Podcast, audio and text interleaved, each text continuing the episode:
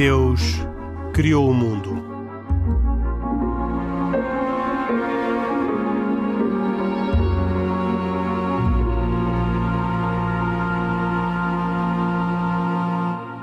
Boa noite, bem-vindos a todos por a mais esta edição de E Deus Criou o Mundo, um programa semanal da Antena 1 de, com autoria e produção de Carlos Quevedo e cuidados técnicos de João Carrasco. Como sempre, e enquanto durar a pandemia, gravamos à distância, isto é, cada um em sua casa, de modo a podermos uh, evitar quaisquer contágios. E por isso também pedimos que compreendam às vezes alguma dificuldade que possa existir na sincronização entre nós. Comigo, como sempre, o Khalid Jamal, muçulmano, o Isaac Assor, judeu, e o Pedro Gil, católico. Falaremos hoje sobre as festas religiosas mais importantes das três religiões abrâmicas. A Páscoa cristã, prevista, marcada, celebrada no dia 4 de abril. Eh, embora a Páscoa ortodoxa, eh, também falaremos disso, seja quase um mês depois. Falaremos da Páscoa judaica, eh, marcada para o período entre 27 de março e 4 de abril, se eu não estiver enganado, e o Ramadão, que se celebra entre, ou que, entre 13 de abril e 12 de maio. Começo pela, pela Páscoa judaica, pelo Isaac Assor, um, pedindo-lhe que explique o que é que é a Páscoa, a Páscoa judaica e um, que me esclareça se a Páscoa judaica e a Páscoa cristã coincidem sempre. Eu, o, o, o, Isaac sabe isso bem porque vive num país cristão e, portanto, é provavelmente habituado a a, a, ter a Páscoa cristã numa data desajustada para as suas festividades pascais, nas quais celebram a festa da libertação dos judeus Exatamente. da escravidão do Egito. A festa de Pesach, Páscoa, chamemos-lhe a Páscoa judaica, que este ano ocorre de 27 de março a 4 de abril. Portanto, coincidindo, é, coincidindo com a Páscoa cristã? Mais ou menos, eh, mais ou menos, exatamente, a Semana Santa Católica. Uh, ela coincide, mas o calendário hebraico uh, diz que ela uh, marca o início da primavera em Israel do dia 15 ao dia 22 do mês hebraico de Nissan. Ou seja, ela poderá não coincidir todos os anos com, com o calendário com o calendário gregoriano é a data que comemora a libertação dos judeus da escravidão do Egito e é uh, uma altura em que se elimina todos os elementos fermentados dos lares e estabelecimentos, porque, ou seja, não só dos seus lares, mas também das próprias lojas que as pessoas tenham, os judeus, uh, e come-se nessa altura a matzá, o pão ázimo. Uh, nas duas primeiras noites de Pesach, a família é reunida para a realização do Seder, onde é contada a história do êxodo uh, do Egito, que é relatada na Agadá. Agadá em hebraico, tradução diremos que é o relato da saída do povo de Israel do Egito. Agora, era muito importante uh, perceber-se também o significado de Pesach. Uh, Pesach, na verdade, fala-nos de, de, uma grande diferença que é uma pequena família de 70 pessoas que saiu eh, na altura do Egito com a chegada de, de Jacob eh, tornou-se numa nação grandiosa e unificada de 3 milhões de almas, dos quais 600 mil homens adultos. Na verdade, a, a festa de Pesach eh, recorda-nos que e devemos recordar sempre que em cada geração uma pessoa é obrigada a considerar-se como tendo sido ela realmente a que tenha saído do Egito. A redenção do Egito. Desculpe, não, não percebi o que isso quer dizer, uh, Isaac. Uh, em cada geração, uh, uma das pessoas tem que se assumir. Nós somos como... obrigados a recordar-nos como se tivéssemos sido um de nós a ter sido libertado do Egito. Ok, mas portanto, uma, a recordar de um ponto de vista espiritual. Exatamente, exatamente, um ponto de vista espiritual. Porque a redenção do Egito e a subsequente entrega, experiência da entrega da Torá, estabelece a identidade do povo judeu como servos de Deus e não servos de servos. É importante entender esta, esta, esta nuance que é tida com a libertação do povo de Israel do Egito. Eh, porque, na verdade, eh, após deixarem o Egito, o povo de Israel nunca deixou de estar sujeito a este tipo de servidão, até ao recebimento da Torá. E com o êxodo, o êxodo adquirimos a natureza e a qualidade de homens livres. Esta natureza é mantida apenas porque Deus está constantemente nos libertando do Egito. O milagre da redenção não é um evento do passado, mas um facto constante em nossas vidas. Quando eu falei há pouco da questão do, dos alimentos fermentados, fermentados, é preciso entender o que é que é essa, essa questão dos alimentos fermentados. A palavra hametz. O que é que é o hametz? Hametz é, é a palavra, normalmente é a grande proibição que existe para o povo de Israel no Egito. O que é que é o Hametz e qual é o significado? Vamos começar, se calhar, por falar um pouco o que é que é o Hametz. O que é que é um Hametz? É, na verdade, tudo aquilo que é uh, qualquer comida ou bebida feita à base de trigo, centeio, cevada, aveia ou espelta ou de seus derivados, que mesmo que em quantidade mínima possa ser fermentado. E a única exceção é a matzá, o pão ázimo, que é um pão não fermentado. Uh, durante o ano inteiro uh, não temos essa questão, mas durante a altura da Páscoa, uh, de Pesach, temos que ter este cuidado. A, a interpretação importante que devemos fazer sobre o significado do Hametz. E com isso acaba agora esta sua primeira intervenção. Vou terminar rapidamente.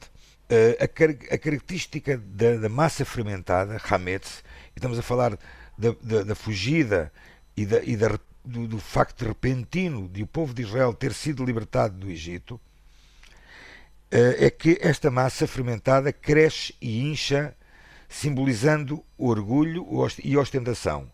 Por outro, lado, por outro lado, a matzá, o pão ázimo, é fino e plano, sugerindo submissão e humildade. E Pesach que é que nos ensina? Que Hametz, a arrogância, é a própria antítese do ideal da Torá. Muito bem. Um, Pedro Gil, um, uh, eh, haverá com certeza semelhanças entre a Páscoa cristã e esta Páscoa judaica. Um, a Páscoa cristã celebra-se esta semana, estamos em terça-feira da Semana Santa. Uh, as, as, celebrações da Páscoa judaica já começaram no, no sábado, uh, ambas vão até ao próximo domingo. Um, e o que uh, pergunto é o que sentido tem para os cristãos esta festa e porquê que esta festa, sendo que os cristãos dizem que celebram um acontecimento histórico, que é a ressurreição de Jesus Cristo, porquê que esta festa não é, não é celebrada sempre no mesmo dia? Certo.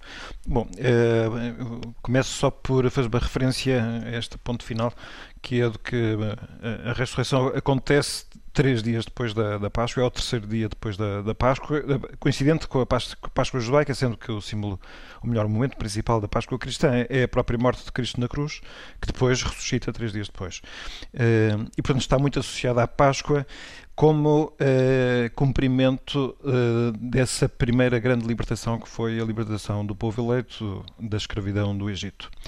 E, portanto, optou-se desde o início por recordar a repetição da Páscoa como Páscoa e não o dia do ano em concreto. E, portanto, não, não, não se vai à procura de qual terá sido o dia, que deve ter sido o dia 10 de abril do ano uh, 30, mais ou menos, que se julga que tenha acontecido a ressurreição, mas, uh, mas não está associada à data do ano, está associada à época, época litúrgica, que tem a ver com o calendário, mas já, já falaremos sobre isso. Eu gostava só apenas de dizer que tudo aquilo que o Isaac disse é muito importante e às vezes nós, os cristãos, esquecemos-nos de que Jesus uh, desejou ardentemente comer a última Páscoa com os discípulos e na, naquela cerimónia da Páscoa, essencialmente, ele repetiu todo o gesto que nas famílias judaicas se faz quando se celebra a Páscoa. Portanto, com os mesmos hinos, com a mesma recordação, com tudo aquilo que o Isaac disse.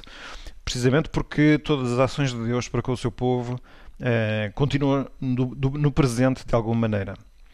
Aquilo que houve de novo foram várias coisas. Primeiro, que no próprio dia em que Jesus celebra essa Páscoa, ele faz um gesto especial sobre o pão e sobre o vinho, quando diz que o pão é o seu corpo que vai ser entregue, vai ser entregue no dia seguinte na, na cruz, que, o, seu, que o, o vinho é o seu sangue que vai ser derramado na cruz no dia seguinte. E portanto há aqui uma sequência de atos que é a ceia de Pascal, em que há um gesto novo, em que ele institui a nova presença de Deus no meio dos homens, que é a Eucaristia. No dia seguinte ele é condenado à morte, sendo que o motivo é religioso, no tribunal religioso, que é o dele ter feito Deus e isso ser inaceitável. E, mas como quem tinha o poder de declarar a morte eram as autoridades civis, portanto havia ali uma, uma separação igreja-Estado, ao Estado teve que se dizer que ele era um perigo para a própria autoridade política porque ele se tinha feito rei e, portanto, era um concorrente da autoridade. E com isso foi condenado à morte e esteve morto. E no sábado há um silêncio Uh, sem saber o que é que vai acontecer, apenas Maria, a mãe, sabia o que é que ia acontecer e depois, na madrugada do domingo, a ressurreição. Estes factos que significam a libertação definitiva da escravidão do pecado, e já não apenas a escravidão política, e não apenas de um povo, mas de toda a humanidade, foi superada com esta cura feita por, por, por, pelo próprio Deus, feito homem, Jesus Cristo. Em que ele próprio, quando ele ressuscita, ressuscita com um aspecto diferente. Aliás, houve quem o reconhecesse e quem o não reconhecesse. É um estado da matéria diferente e é uma, uh, um anúncio feito a, a priori de tudo aquilo que nos vai acontecer quando houver a transformação deste mundo. Portanto, os cristãos acreditamos que uh, a cura do mundo está feita ainda não se manifesta plenamente, mas em Jesus Cristo manifestou-se plenamente. E, portanto, todo o ano litúrgico, portanto, o, o ano religioso dos cristãos, vive desta alegria. Por isso, em cada semana, há um dia em que se celebra tudo isto, que é o domingo. Simplesmente, à escala do ano, isto faz-se em cada Páscoa. Agora nós podemos passar então, uh, Henrique, se achar bem, para falar do assunto da datação da, do momento em que se celebra a Páscoa. E eu, eu não sou um grande especialista em calendários, mas socorri-me aqui de uma ferramenta que qualquer pessoa até pode consultar, chamada Católicopédia ou Enciclopédia Católica, que se encontra no site da Agência Eclésia, portanto, da Agência Formativa da Igreja Católica em Portugal, e portanto é uma fonte credível. E sobre a data da Páscoa tenho aqui três parágrafos que eu acho que essencialmente nos esclarece. Então, nos primeiros séculos, portanto, no início, as igrejas do Oriente, estamos a falar mesmo do Médio Oriente, celebravam a Páscoa na mesma data que os judeus, em concreto, no dia 14 do mês de Nissan, como disse aqui o Isaac. Uh, e isto independentemente do dia em que calhasse, portanto, do, da semana, enfim, não, não havia aqui ajustes, não é?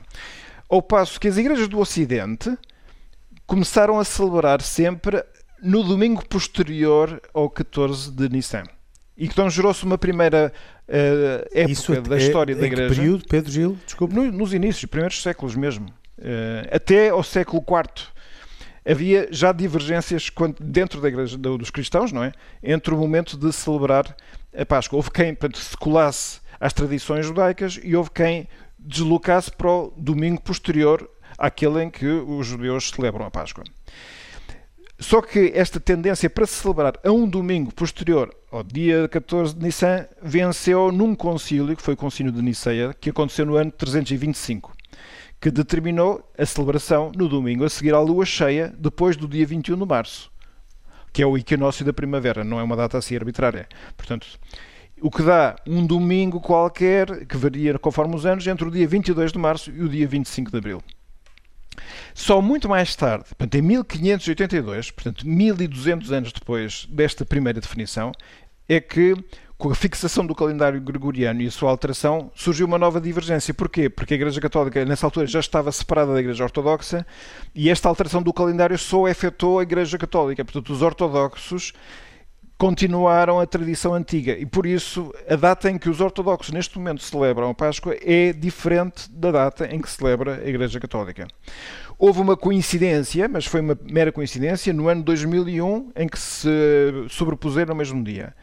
Mas já o Conselho Vaticano II, quando esse grande evento da Igreja Católica nos anos 60 eh, reuniu, determinou que haveria a possibilidade de se negociar com os, com os cristãos, enfim, uma data que fosse consensual. E, portanto, ainda neste momento esses desejos existem, porque na, na, na, verdade, não faz muito sentido que os cristãos celebram. A data mais importante do seu ano litúrgico, em dias diferentes, mas até agora, neste momento, é assim. Entre cristãos eh, católicos e cristãos protestantes, celebra-se na mesma data? Não sei dizer da parte dos protestantes, na verdade. Uh, não sei responder. Portanto, a questão que, estava, que o Pedro Gil estava a referir era dos ortodoxos que. Uh, Esses certamente têm uma data diferente, sim, sim. É. Aliás, eu, eu, acho, eu, eu, acho que nos cristãos protestantes é a mesma data, a impressão que eu tenho. Que a Igreja Católica, não é? Pois é. Eu acho que sim, seja... eu acho que sim, eu acho que sim.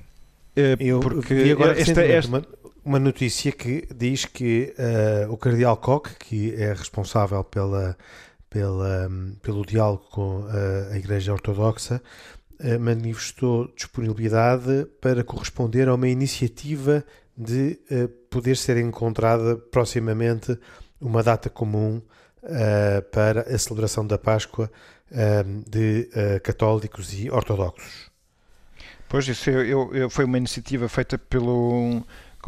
Ele é o chefe da missão permanente do Patriarcado de Constantinopla, junto de uma instância que envolve enfim, várias igrejas cristãs, que é o Conselho Mundial das Igrejas, em que ele vem, vem precisamente dizer que eh, uma vez que em 2025 vão-se cumprir 1300 anos eh, desse primeiro, eh, ou 1500 anos, agora já não sei fazer as contas, mas enfim, é um aniversário muito redondo dos anos desse primeiro concílio de Niceia, em que se unificou a forma de celebrar a, a, Páscoa, ele acha que vai ser uma boa ocasião para tentar, 1700 anos, que vai ser uma boa altura para tentar eh, voltar a uniformizar a forma de festejar a Páscoa. Eu, que não tenho muito a ver com o assunto, mas acho que é uma excelente ideia, consegue, percebe-se perfeitamente.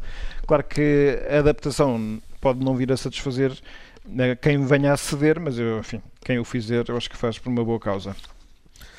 Um, Khalid Jamal, uh, o mundo muçulmano celebra também né, proximamente uh, o Ramadão. Começa a 13 de abril e termina a 12 de maio. Está aqui porque é também uh, o momento fundamental da, do Islão, embora, pelo que eu posso pude, pude aprender, seja uma festa que na verdade não tem uma, uma semelhança com a Páscoa judaica ou com a Páscoa cristã, mas que tem uma importância definitiva para o, os muçulmanos. É verdade, Henrique, e observa e aprendeu bem, penso eu, porque de facto eh, o Ramadão, sendo o nono mês do calendário islâmico, eh, diria que a única coisa praticamente que tem de comum com a Páscoa, seja ela a Pessah ou a Páscoa cristã, é de facto um momento de renovação e de purificação espiritual. Uh, para nós é um mês muito importante porque começa desde logo por ser o mês em que ocorreu a revelação do Alcorão. Como sabem, nós acreditamos que o Alcorão é uma revelação divina que foi feita a Muhammad por intermédio de Gabriel ou de Ibrahim, uh, e portanto é, é, um mês que começa por ser importante por essa revelação. Uh, é curioso também que a revelação começa pela expressão Ikra, lê, Uh, e isto para um, uma, uma, pessoa que na altura era analfabeta, como Muhammad, portanto um homem de origem humilde, uh, de certa forma releva a importância que o Islão dá ao conhecimento. Não só o conhecimento de Deus em relação aos seres humanos, mas também o conhecimento da, da sua realidade humana e daquilo que a rodeia, digamos assim. Uh, e depois, portanto, mais tarde, Deus revela também a Muhammad a obrigatoriedade de jejuar neste mês, que é o terceiro pilar do Islão e que assume aqui uma importância muito grande.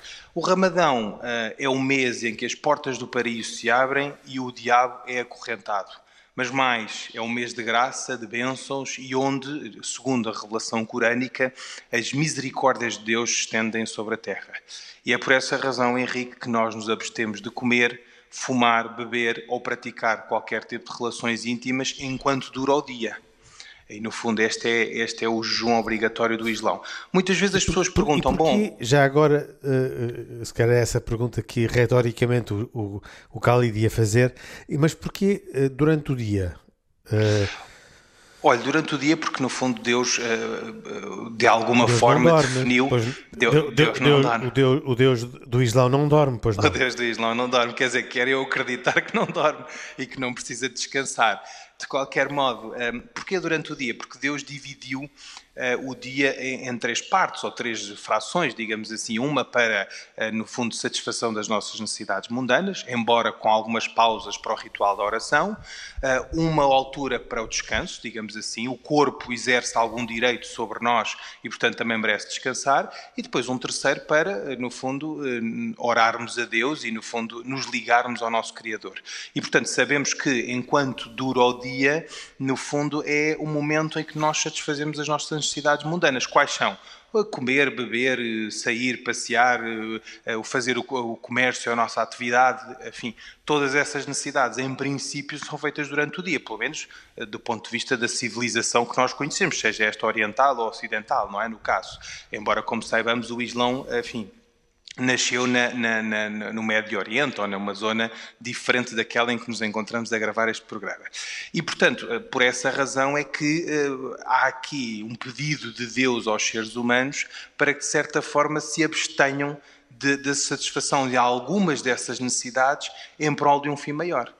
Uh, e que, fincham, e que mas, mas depois Deus não pede moderação à noite. Portanto, há, depois do, do enorme sacrifício que será com toda a certeza não comer nem beber eh, e por aí adiante durante o dia, à noite é possível fazer tudo. É possível comer tudo, beber tudo.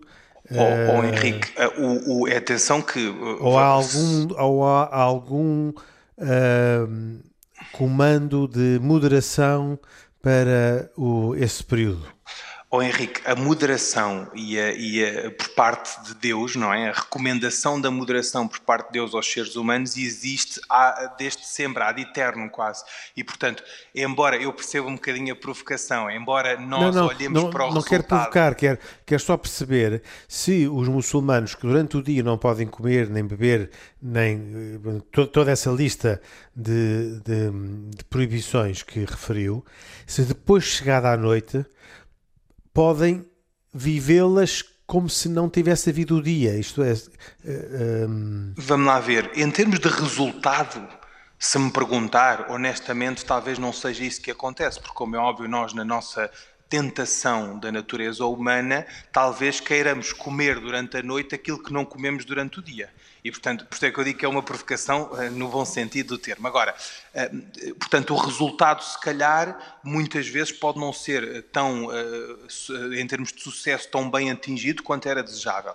Agora, devo lembrar e recordar que nós devemos comer com moderação e, portanto, a gula também é um pecado no Islão. E, portanto, a pessoa não comer durante o dia para depois sempre antorrar à noite, provavelmente vai prejudicar as suas orações, que também existem durante a noite, são especiais no mês do Ramadão, e vai prejudicar justificar que ele se levante cedo no outro dia, também para fazer aquela refeição que é o surrur, que se faz do, em conjunto com uma oração, ainda no tempo da aurora, antes de iniciar o dia, para que o dia corra bem. E, portanto, a moderação não se exclui no mês do Ramadão. Ela existe especialmente no mês do Ramadão. E, portanto, hum, Embora alguns muçulmanos cometam alguns excessos e se calhar exagerem na refeição da noite, não deveriam fazê-lo e os, e os nossos enfim, imãs orientam nesse sentido exatamente para prevenir alguns excessos que porventura são feitos neste mês. Mas como é na, é evidente, é um mês... Uh, de, uh, noturna, uh, nessas duas refeições que referiu, há alguma proibição adicional de alimentos que não possam ser tomados?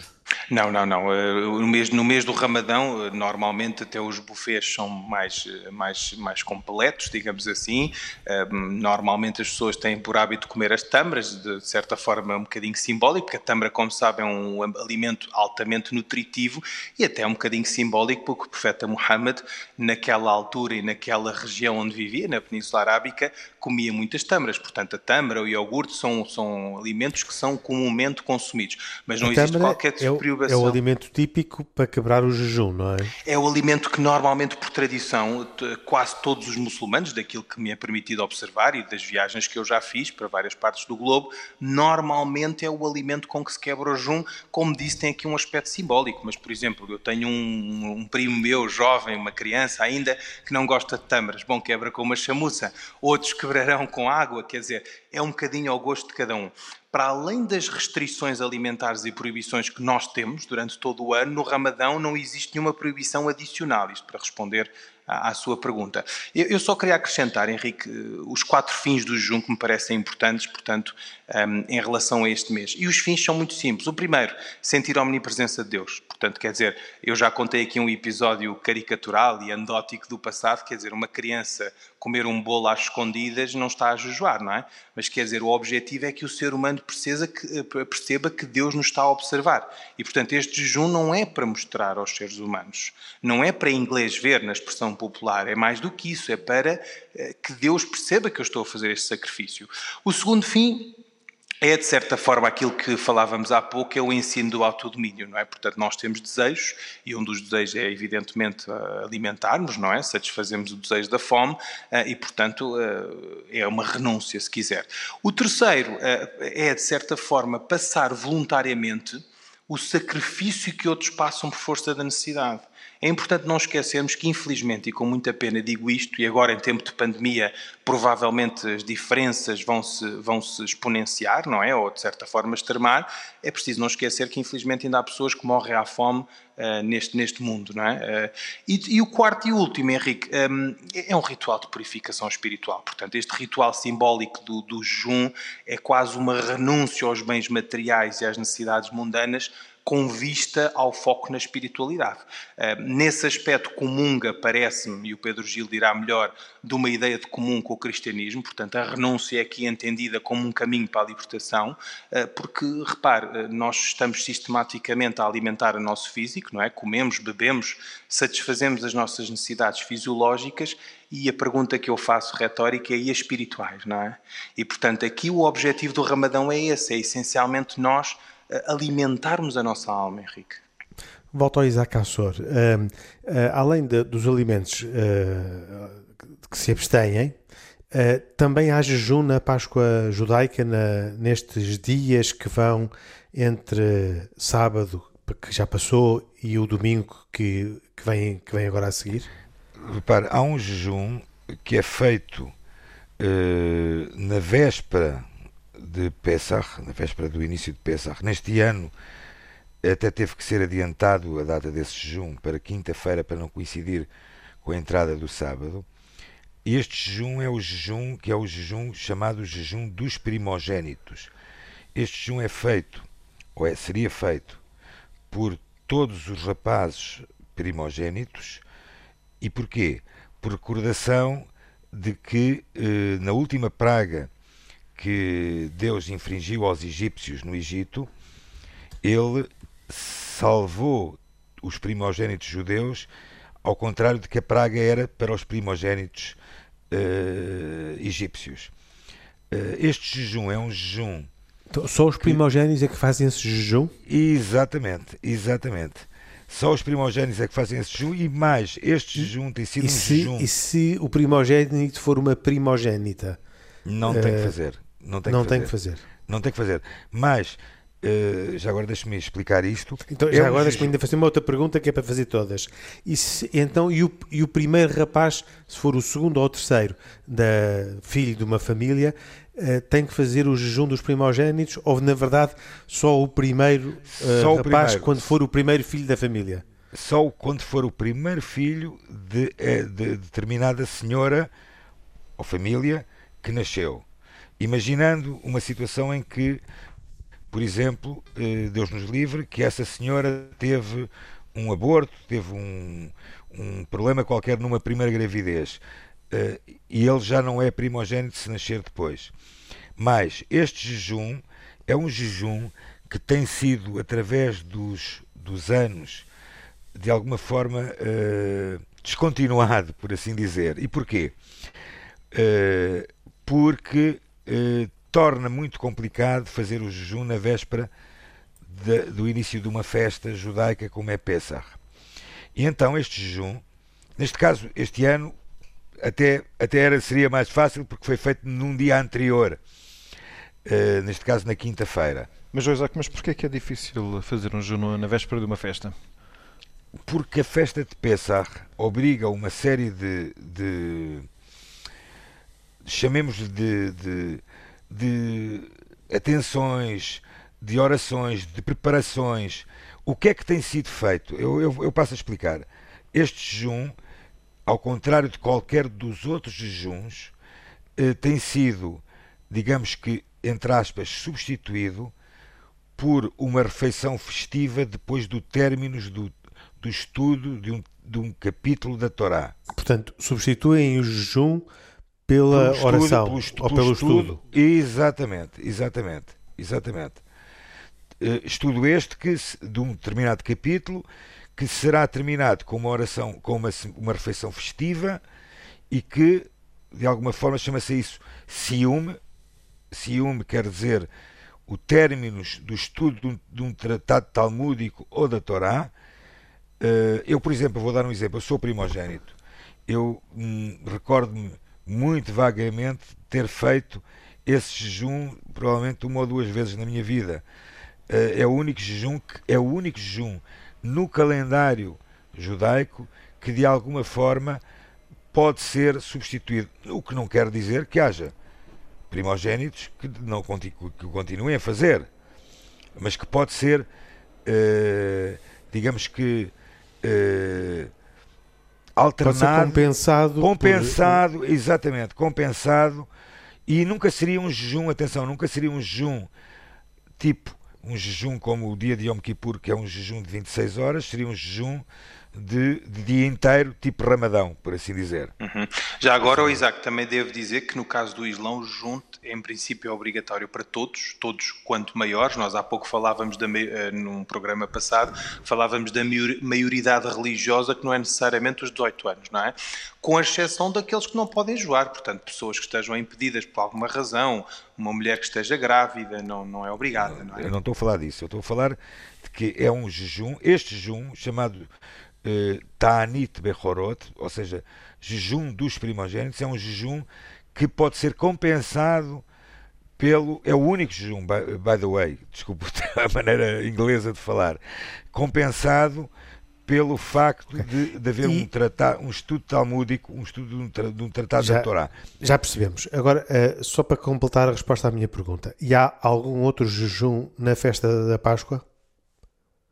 Pedro Gil, eh, a Igreja Católica eh, tinha muitos jejuns eh, e, usando a expressão do Isaac relativamente ao jejum dos primogênitos, que diz que foi descontinuado, eu, por assim dizer, e eu também, por assim dizer, uso a expressão do Isaac, pergunto eh, porque é que na tradição católica foram descontinuados tantos jejuns, porque eu julgo que eh, eh, havia no passado muitos mais dias em que os católicos deveriam eh, abster-se de comer e de beber, e hoje esse, essa, essa norma está reduzida a muito poucos casos.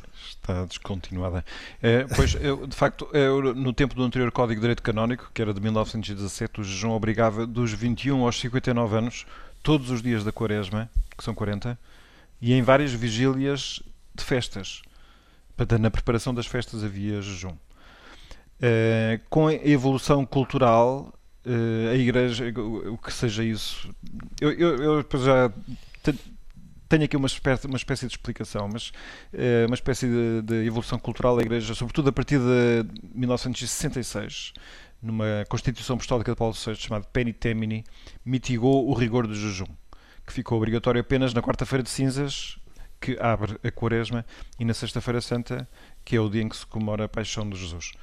Eh, ora bom, eh, agora aqui é só a explicação. Quer dizer, é, é é indiscutível que a vida eh, moderna é muito difícil eh, para quem quer praticar a fé. Primeiro porque a própria, as condições da vida social tornaram uma vida muito cheia, apertada, cheia de, de condicionalismos e para quem tem uma vida ativa e, e muito que exige muita concentração e energias, é evidentemente que todos estes jejuns continuados são difíceis. Por isso, eu, nesse aspecto, tem muito mérito eh, o esforço dos, dos muçulmanos em, em viver o os Ramadão. na muçulmanos têm opinião.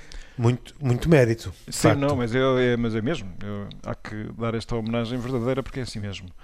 Eh, outra coisa é que o cristianismo também tem uma consciência clara de que os atos, o jejum, se não for um jejum do coração, não interessa.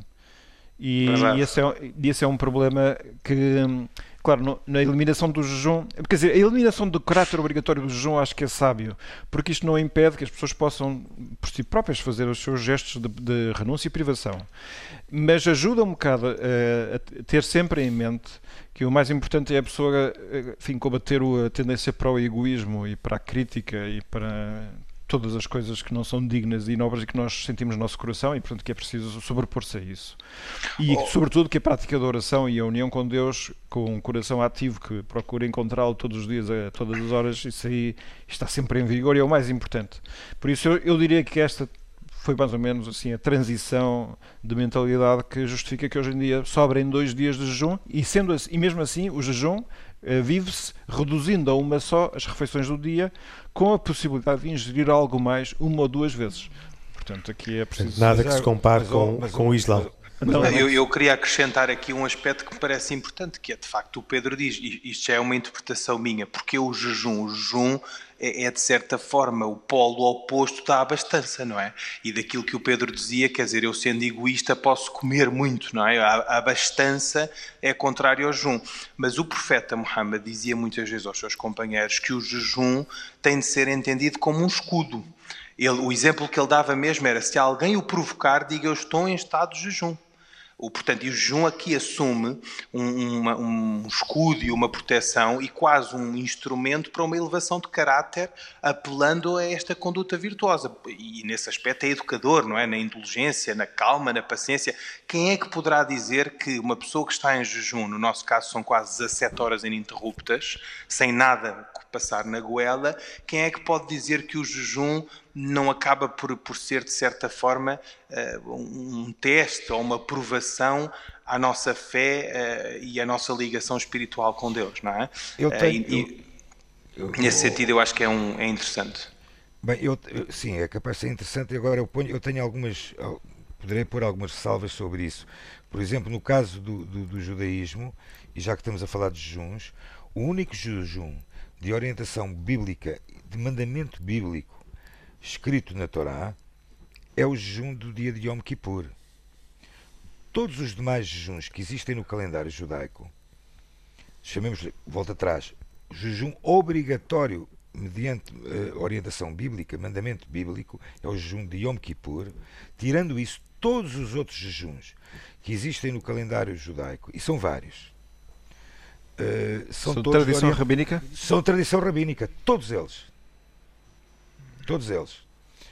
Uh, o, que não, o que não quer dizer que haja pessoas que, por sua decisão e por sua orientação, possam querer fazer. Eu vou dar um exemplo. Um exemplo. Uh, é costume em muitas famílias, uh, particularmente de origem safaradita, jejuar no dia da morte do pai ou da mãe, por exemplo. Mas isso não é um, não é um mandamento bíblico.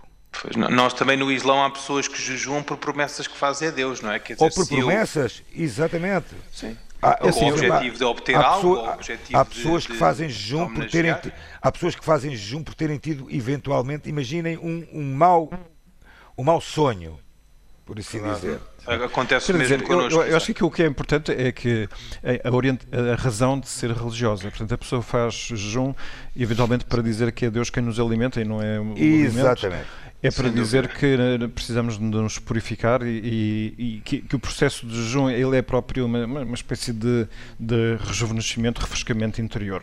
Oh, e Gil, de resto tem, ideia... tem, tem, expressões semelhantes com a das dietas que as pessoas fazem. Eu digo isto porque às vezes há pessoas que se, é, é verdade. que se, que, que se, que se é queixam, acham escandalizadas. Como é que é possível? Eles fazem jejum incrível, são ultra, mas, ultra, mas, ultra Pedro, fundamentalistas. Mas... Não, bem, eu, eu, vejo muito mais pessoas ultra fundamentalistas de dietas, mas, Pedro, jejuns aí... intermitentes e outras é coisas. Verdade, aí, é aí verdade. Reforças, aí tu reforças reforças aquilo que acabámos de dizer, que é o jejum não é puramente a abstenção de comer.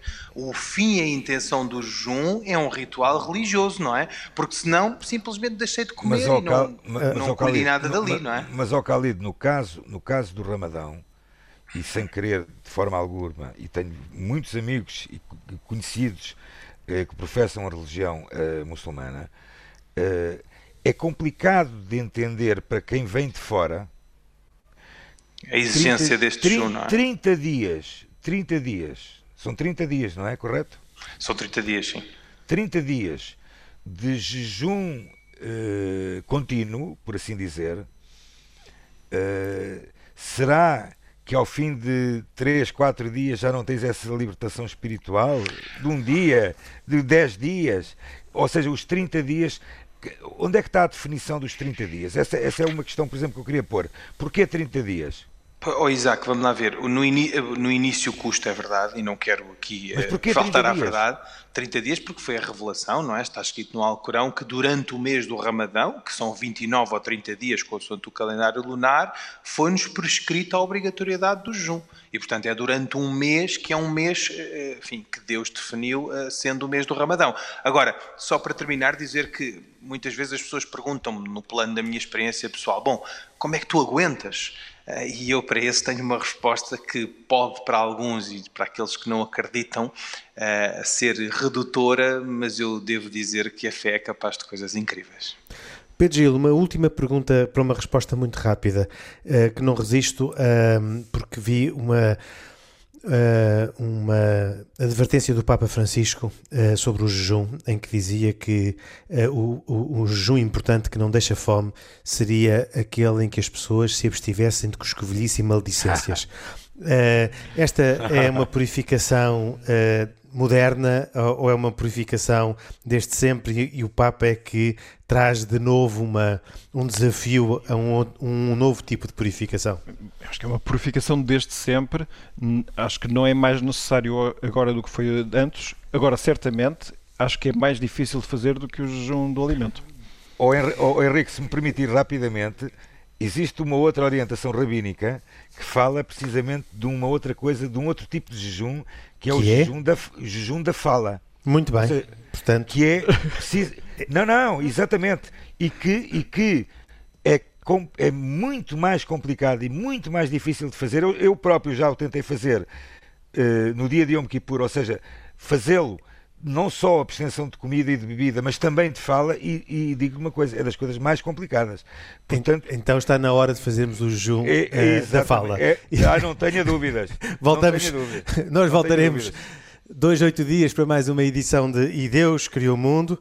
Uh, Khalid Jamal, Isaac Assor, Pedro Gil, comigo Henrique Mota. Fazemos todas as semanas este programa da autoria e produção de Carlos Quevedo e cuidados técnicos de João Carrasco. Um, ehm, até para a semana, uh, se Deus quiser. Boa Páscoa para os cristãos e para os judeus.